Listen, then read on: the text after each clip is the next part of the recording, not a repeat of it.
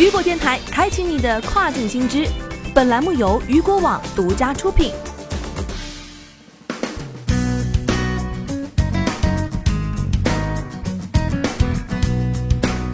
Hello，大家好，欢迎大家收听这个时段的跨境风云，我是佳佳。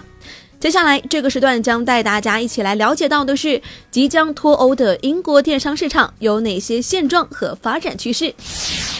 英国有一千七百五十万个注册网站，然而这些网站中啊，只有一百八十万是活跃的，其中呢有百分之二十八是支持电子商务的。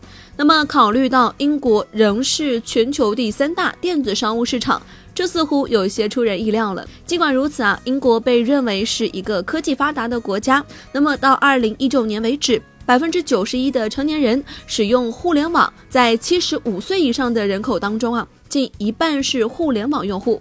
二零一五年，英国还被评为全球第四大科技发达国家。英国电子商务市场目前呢，价值是七百四十亿英镑，在五十点九万个接受在线支付的网站当中，有二十六点八万个网站支持运送实物产品。研究机构根据运输条款分析了这二十六点八万个网站，并发现了以下信息。一，只有百分之十九的英国零售商提供当天或次日的送货服务，那么只有三分之一的英国电商卖家向顾客提供免费送货服务，只有百分之十九的商家提供次日送货服务，这就引发了人们对其与在线市场巨头亚马逊竞争能力的猜测。亚马逊为其主要客户提供免费送货和次日送达服务。那么，自二零一三年以来，亚马逊在英国交付市场的份额增长了一倍以上，这给零售商带来了改善服务的巨大压力。尤其是百分之八十六的英国人使用亚马逊在网上购买商品，高运费通常被认为是放弃购物车的首要原因。那么，根据对英国二十六点八万位电商卖家的分析，这些卖家既可以自己运输产品，也可以在网站上声明谁是其运输供应商。但是还有许多电子商务卖家并没有公布其运输供应商是谁。那么，在二十六点八万个网站当中，有超过百分之五十的网站未指明其运输公司。英国皇家邮政占据了英国交付市场的百分之二十二，而其余运输供应商的市场份额占比相当平均。二，PayPal 主导着英国支付市场。然而，对于支付行业而言，情况大不相同。因为 PayPal 控制了整个英国支付市场的近百分之八十七。那么，根据 WordPay 近期的一份报告显示，到二零二二年，电子钱包将超过信用卡和借记卡，成为较受欢迎的电子商务支付方式。至少增加百分之十，这不足为奇，因为电子钱包的使用率平均每年增加一点四亿用户。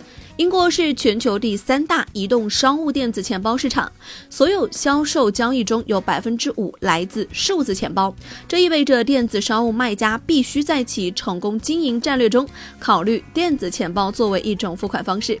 时尚是二零一八年发展较快的电子商务领域，价值一百七十亿英镑，预计到二零二三年将增长百分之四十一。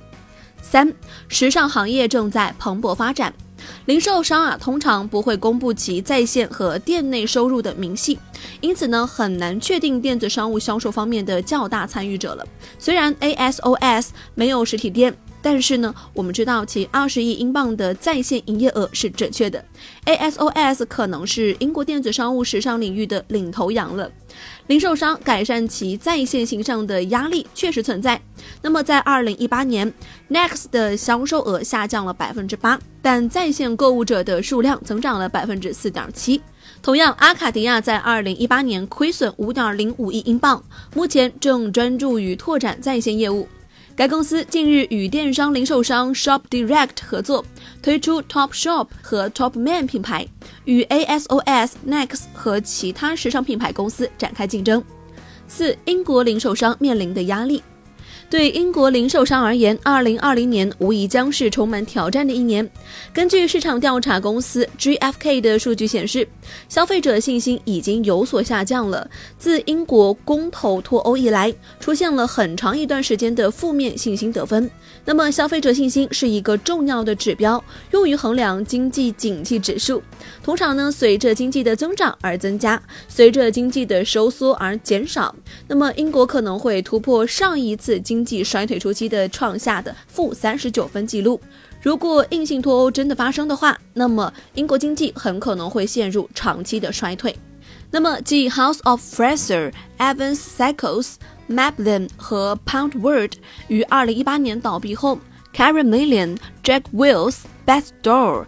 Patisserie Valerie 和 Debenhams 等大型连锁超市今年也已进入破产管理程序，其中一些连锁店在倒闭后被新经营者管理，目前仍在营业当中。包括许多其他零售商已被迫与房东达成法律协议，关闭店铺并大幅削减租金，以避免破产。英国电子商务市场在2020年面临的大威胁是脱欧。欧洲和全球的买家计划将把其购买转移到其他市场。距脱欧仅剩几周的时间了，目前仍不确定英国是否会达成协议脱欧或再次延期。好的，以上就是本期跨境风云的全部内容，感谢您的收听，我是佳佳，我们下期再见，拜拜。